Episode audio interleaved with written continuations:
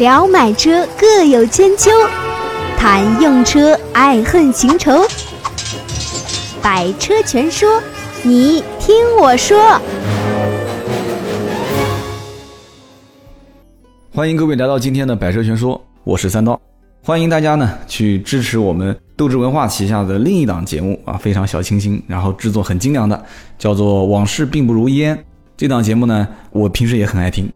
那么，同样我们百车全说一样，还是坚持这个粗制滥造、胡说八道的这个精神啊。我们还是以脱口秀为主。今天这期节目呢，我们又开始跟大家聊故事了。很多人说，哎，好，我就喜欢听故事。但是呢，这个说故事对三刀的这个挑战也比较大。为什么呢？首先一个啊，就是这个故事你要说的精彩，你必须得跌宕起伏啊，你要把里面的很多反差、悬念啊、幽默搞笑的情节，你得把它包袱抖出来啊。其次呢，就是说这个故事它毕竟虽然是个故事，但是它是我身边的一些熟人啊，是我曾经经历过的一些啊事情和人，所以这里面可能涉及到一些隐私。三刀呢，还是稍微的得把它加以修饰。啊，第三个难度就是什么呢？是脱口秀，因为这里面没有稿件啊，甚至我也连提纲都没列，我实在是不觉得，就是我要说故事，我跟你面对面的聊一个故事，我还拿个稿子看提纲。这聊起来是非常 非常尴尬啊，而且聊起来效果也非常不好，所以干干干脆就是这样子，就是随性来讲，给大家讲一讲这一期一件小事啊，就是在当事人眼里面是一件小事，但是引引起了我当时非常大的愤怒的一个事件啊，这我用的是事件啊，所以呢，到现在为止，我对这个事情发生的还是印象非常非常的深刻啊，包括当事人，我相信每一个人对这个事情的印象很深刻，我不知道现在目前为止，这个真正。啊，犯犯了这么一个小错的这个当事人，是不是还能记得这样的一件事情？在去年前年的啊七八月份的时候，当时呢，我刚刚开始啊，就是把这个 4S 店的二手车业务啊打理了一下，感觉哎好像有点很顺手了啊，就有一点点上正轨了。这个时候呢，我们发现就是仓库里面有那么几台车，这么几台车呢，在长时间的啊这个库存周期里面啊没有被卖掉。啊，不管你是把价格调高也好，调低也好，反正就是没人关注这个车。这个车型呢，可能也是第一比较冷门，第二个呢，车况比较差啊。而且当时因为各种原因，我们对于一个二手车的翻新啊，这个这就是非常简单一个工作，就是把这个车子该做漆的地方做漆，把里面该搞干净搞干净。但是呢，遇到重重的困难啊，就具体遇到什么样的困难，我觉得下一次有机会。我们可以开一期节目，慢慢的讲啊，就是讲 4S 店的体制啊，这里面就是准备翻新这么一个简单的工作啊，就一直开展不了，当时很很有问题，包括我当时估计我的管理能力也是有问题的啊，在此我也向我的老领导表示道歉啊。那么这个里面呢，其实没有准备翻新啊，然后呢，虽然是依靠这个车辆。我们当时想当然的觉得，那是不是价格飙高了啊？飙高了，我们就放低一点吧。啊，先让五百，再让一千，再让一千两千，再让两千三千。但是仍然没有人问。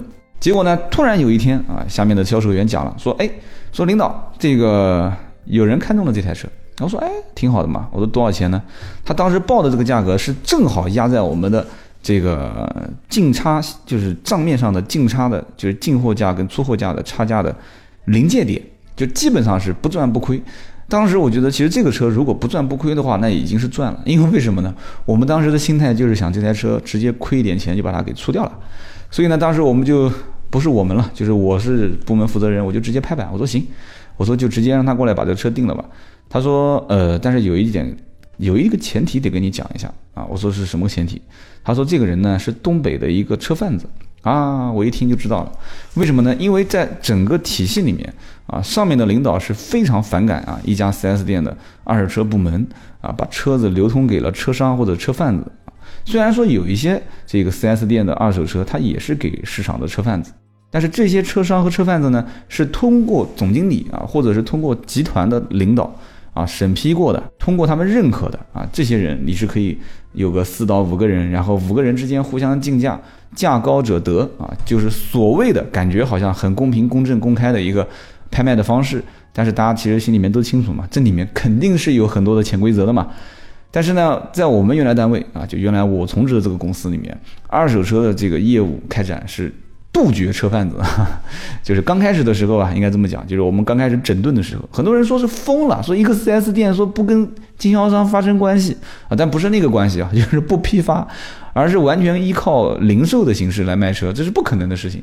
啊，但是明知山有虎，偏向虎山行嘛啊！领导讲说，你就打造这样的一个团队啊，给你试错的机会。所以当时呢，就是因为有这样的一个前提啊，所以这个销售呢就有点紧张啊。销售员讲说，这是一个东北的车贩子，但是呢，这个车贩子价格给的比在我们当地的客户，就是直接来买车的客户价格还要高。所以你看，你能不能就作为领导 啊，你你你就破个例，这台车子就把它给卖了吧。后来我想了一下，其实也对呀。有的时候呢，做生意就是这样子嘛，你叫利润最大化。这台车子就是明知道，因为我们接触过好几个直接过来买车的客户，他给的价格确实到不了这个东北的车贩子给的价格。就有的时候区域跟区域之间，每一辆车的二手车估价确实是有差别。后来想了一下，说行，那就卖吧。哎，我当时就是先斩后奏，我就不管了啊，反正我字也签了，你到时候就卖吧啊。还没签，就是我同意签字了啊。所以那个时候呢，就打电话开始要约约这个东北的车贩子来南京。那么东北人在南京呢，他选你这辆车，其实只是他出去采购车辆的定点的位置之一啊。就是说，他东他从东北飞南京，他是应该是不会直飞的，他肯定是先飞上海，然后在上海周边分别，他通过网络啊找到了很多的一些。正在卖车的一些 4S 店啊，车商同行啊，或者是个人用户，他就是把每一个车辆的情况了解清楚之后呢，谈好价格之后，就直接一路过来，把每一辆车收购，收购完了之后，找一个大板车，直接一条线把车拉回去。所以他当时的路线呢，基本就是定在上海，上海然后再到其他地方啊，应该第二站就是南京，然后再到周边的一些城市去拿车。所以当时呢。我觉得这有什么问题呢？这不挺靠谱的吗？啊，就没什么问题。我们也遇到过这种东北车贩子，经常在南京来，一拖就是十几辆车，然后回东北。我觉得是完全是一个，呃，怎么讲呢？就是走了巧了吧，就是踩了狗踩了狗屎了。遇到一个车贩子看中我们这台车，所以当时呢就觉得可以卖，没问题啊。那么就在当天啊，就是第二天的时间，当天这个车贩子打了个电话给销售员，就确认了一下，说，哎，这个车还在不在？他说在的。那么这个车子车况你确定啊？没什么问题，没事故啊？然后他说是没问题。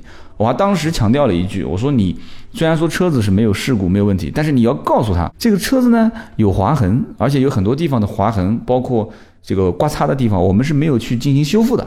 然后销售呢也一五一十的跟他讲了，哎，这个结果这个车贩子他不是很在意，他说没关系，他说只要你这个车啊没有大事故，没有撞过，都没问题啊。你的表是真的，就是没有调过表啊，那我就。只要是来看大差不差，我就把车给提走了。哎，我觉得当时这个车贩子还真的挺好讲话的。所以说当时当天呢，就是次日呢，这个车贩子到了上海。到了上海之后，在上海打了个电话给了我们销售员，问说确定在不在？在，价格没问题，没问题。好，那么就过来了，买了动车票，从上海就准备来南京。那么就在这个时候呢，这个销售员他要去哪里呢？他要去北京，他要去北京培训。其实我知道他当天是培训的，所以呢，当时我还跟他讲，我说你呢把工作要交接好。他说没问题，我已经安排那个谁谁谁，等会儿他来帮我签个合同，然后帮我把钱付一下。这个车贩子呢，今天车不提走啊，过几天呢大板车过来，我们直接给他把上板车就可以了啊。我觉得这个事情应该讲还是相当相当靠谱的。我说那行，你就安安心心的坐飞机去北京吧啊，你去培训去了。结果就去了，去了以后呢，过了一会儿啊，就底下销售就开始拿这个，就过了不是过了一会儿了，应该是讲是到了下午，销售就拿了这个订单上来说啊，客户来了。说这个车价是当时的讲好的价格是七万五，他给我签字的时候是七万五千五。哎，当时我就想了一下，我说这个怎么还卖高了呢？对不对？七万五卖到七万五千五，我说这个车商是每一毛钱能挣到的，他都会跟你去谈，怎么会还多了五百块？后来我就问他，我说，哎，我说这个价格怎么是七万五千五啊？他说这不是谈好的就是七万五千五吗？啊，我当时挠了挠头，我也不知道怎么回事，我就把字给签了。签完之后，这个单子就顺理成章的啊，定金也就收了，客户就走了。所以我呢，当时在办公室，我至始至终是没有见到这个客户的，啊，但是我心想嘛，肯定是东北的车商过来提车，把这个订单签了，就去下一站到下一个地方去选其他的二手车了嘛，啊，合同也就正常交了财务，也就客户带一份，财富带一带一份，然后这个代办的销售员留一份，就结束了。结果呢，到了下午的快下班的时候，来了一帮东北人。然后呢，这帮东北人就到展厅里面就找这个销售员，那电话打不通就问啊，销售员就就说不在，说今天这个我可以代办。这个东北人就问了，说我要的那台车今天过来，我是办手续的，你带我去看一下。那么正好这个接待东北车商的这个人呢，就是给坐飞机走掉的这个销售员代办的人。他说这条车这台车卖掉了，当时那个东北的车商估计要打他了。在那个展厅里面吵的是一塌糊涂，声音特别响。我当时办公室在二楼，我听了以后，然后旁边就是一一开始我听到底下在吵架，我以为是新车的展厅在吵架，啊，就是买新车的人在吵架啊，这个也很常见嘛，大家都懂了，4S 店啊吵架很常见。结果呢，旁边部门的领导讲说，哎，那个三刀你下去看看，你们部门那边好像出事情了。我当时一听啊，我就出去一看，我一听这个楼下的声音都是东北口音啊，就按你这边讲。当时我就在想，我说估计坏了，可能就是那台车子出岔子了啊。结果呢，果然是那台车出岔子了。但是这个岔子真的是让我感觉匪夷所思啊，真的是匪夷所思。我把这个销售员，就是代办交车的这个销售员啊，拉到办公室，我问是怎么回事。他说我也不是很清楚啊。他说今天那个谁谁谁啊，坐飞机去北京培训之前跟我讲，他说下午有客户来听来来订车啊，说订车的价格是七万五千块钱，说我是啊领导你同意了。啊，说今天过来把手续办了，车也不提走，就把定金交了就可以了。他说没多久，下午来了一个人跟我讲说要订这个车。我问他是不是这个前面那个销售员安排来的，他说是的。然后订车的时候，我问他是七万五吗？然后对方愣了一下，他说不是，是七万五千五。所以当时我也没多讲，人家多多报了五百块钱，我也我以为他是可能听错了还是怎么回事呢？我就把合同给签了，领导你也把字给签了。我说对呀，到目前为止来讲都没问题啊。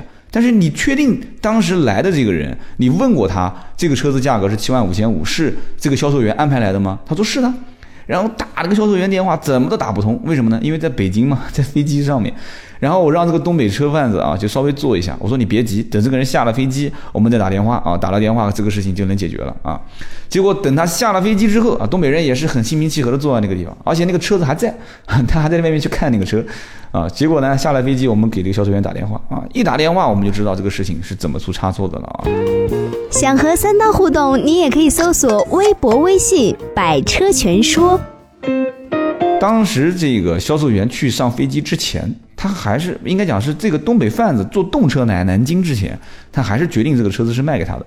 但是就在这个时候啊，也不知道是具体遇到什么一个事情了，他原来的单位的啊老领导打个电话，可能问他啊手上有没有这个六七万、七八万块钱的车。当时他就讲说，我手上有一台这个车啊，我的进货价跟出货价是一分钱都不赚的。啊，这个车子现在东北人谁谁谁可能现在马上要来买啊，这个车子我觉得各方面还行。然后其他呢，我的仓库里面可能就没有一些你可以要的这个价位左右的车。结果呢，他的老领导呢，意思就是说，那行啊，那我就要你这辆车，对吧？我这个车子可能拿回去我自己也开，无所谓的。结果呢，他就说，那那不行啊，我们领导已经同意了，对吧？七万五千块钱卖给东北的车商。然后呢，他的意思就是说，那这样子我加一点钱。结果呢，这个销售员他也同意了，他可能认为就是说我加一点钱。给公司多赚了那么一点钱，没什么太大问题嘛。而且车商那边，对吧？东北车商那边只不过是口头上面点头同意了，也没有列合同，对方定金也没打。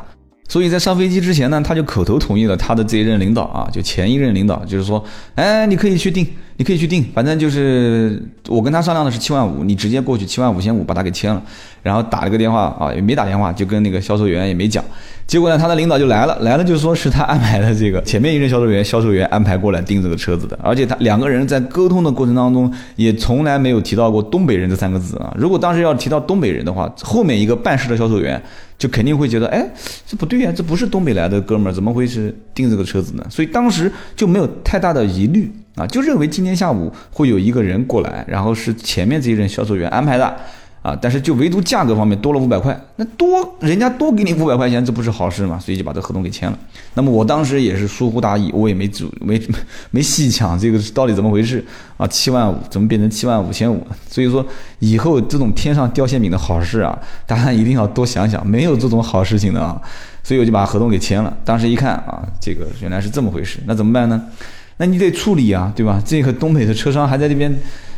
他要这台车啊，其实这台车真的很搞笑啊，三个月的时间都没卖掉啊。你想想看，大家都没有看到这台车，结果突然之间一天时间两个人同时在抢这个车，所以有的时候二手车真的是让人看不懂啊。你说这车有多好，我也没觉得有多好啊。所以当时呢，啊，这具体什么车呢，我就不说了，这有点这个，要是万一觉得它好，就大家就觉得是打广告的嫌疑。所以当时就把这个东北车商就安排到这个茶社，就好好的喝啊喝喝茶聊聊天。谈谈人生和理想吧，因为这个车子肯定是动不了了。但是这一件事情，就最后的结果肯定是车商想让我们用其他的方式弥补啊。但是我们反正这个软的硬的都来了啊，车商也是这个软的硬的都来了，但是没办法，你强龙斗不过地头蛇，对吧？所以你在我们的地盘上面，你肯定是动不了，只能说先给你道歉啊，道歉你不接受，那带你好吃好喝呗，好吃好喝还不行的话，啊，你开始就突然间你的态度开始跟我变生硬了啊，那对不起，那就硬碰硬，对吧？谁都不怕谁，所以呢，这个事情搞得非常的非常的郁闷吧，就反正只能是这样子讲。反正车商走了之后啊，等到这个销售员，销售员在北京培训，我们是一个电话都没有打啊，而且就按照正常情况，肯定是电话过去一顿臭骂嘛，对吧？我们电话过去也不打啊，我们把情况了解之后，了解了情况，电话一挂，后面就再也不会给他打短发短信打电话啊，让他安安心心的培训，培训完了回到这个公司来上班，前面两天啊冷处理，先不跟他正常的去啊是。这个 拉到办公室又是骂又是什么的，先冷处理啊！你该上班上班啊，该汇报工作汇报工作啊。两天之后，他自然他就会在你的办公室啊周边的来回转一转啊，他肯定有话想跟你讲。那有话想讲是吧？行，那我们就到办公室好好来聊一聊这个事情。首先一点啊，就是虽然当时这个销售跟我们在一起聊天的时候，啊是低着头，有一种就是我随你领导怎么处理都无所谓了啊，你骂也好怎么样也好，就他就已经接受了你。暴风骤雨般的这种咆哮的这个准备，但是你不需要骂他，为什么呢？因为首先他肯定意识到这件事情是做错了，至少你领导是认为做错了。但是你问他，你说这件事情你错了吗？这就是让我觉得最恐怖的一件事情啊！他认为没错，他认为这件事情没有错啊，就哪怕是有错，也是也是他是站在公司的利益的角度上来讲，他做了一件感觉比较就是不太合适的这么一个做法啊，他是这么认为的。所以我觉得这是一件非常恐怖的事情，你知道吧？因为他觉得就是口头上的协议不算数的啊，就是可能在二手车行业里面，我不知道是不是这么回事啊。哪怕就是你到了这个店看了这个车，你摸过看过啊，你最后说我就要要这个车，你帮我留一天，这种都不算数的。在他认为就是对方你必须是刷了卡交了钱，我给了你一个收据跟订单，而且是盖了章的，这个才是生效的。口头上的一去一切的都不都是不生效的。所以我当时我就讲，我说你你一直都是这么认为的吗？他说是的。我说难道你以前在从业过程当中，你一直跟外地的经销商，包括这个在南京当地的一些来买车的人，都是这样子的吗？啊，前一天讲好了这个价格，说我明天我过来订车，当天上午如果有人过来订车，现场掏着钱，马上立马就付，你也愿意接吗？你不用打个电话去问一问前面那个预约好了，今天上午十二点之前到店的人，你时间还没到，十二点钟这个时间段还没过。你就不问他一声吗？就说现在展厅有人来了，准备付钱了。你今天十二点之前能到吗？你要能到，你是优先获得，对不对？你是优先可以这个这个选择购买这款车的。这些问题你都不去考虑，就是认钱说话，不认人说话，谁先付谁先得，是这个意思吗？哎，不吱声，就低个头在那边。那你看他这个心，就是从表情来讲的话，他可能是反而认可了这个理由。所以我觉得这个是呢，我也不知道是不是我。是不是我的观念是错的啊？我到现在也比较纠结这个事情。但是在我看来的话，我如果是我做生意啊，包括我身边的，至少在我看来，我身边很多人，绝大多数人做生意，口头协议是肯定是要当成一个正儿八经的协议的。最起码别人是在上动车之前是给你打了一个电话。我们不讲什么法律条款上面这些什么规定什么规定的，我们都不谈。就从人情世故上来讲的话，人家是。花了钱，两个人买着动车票到南京来，而且就是为了看你这台车的。你花痴一下，中途你就把这个车给卖了，就光是这一件事情，你就说不过去，你肯定是说不过去的。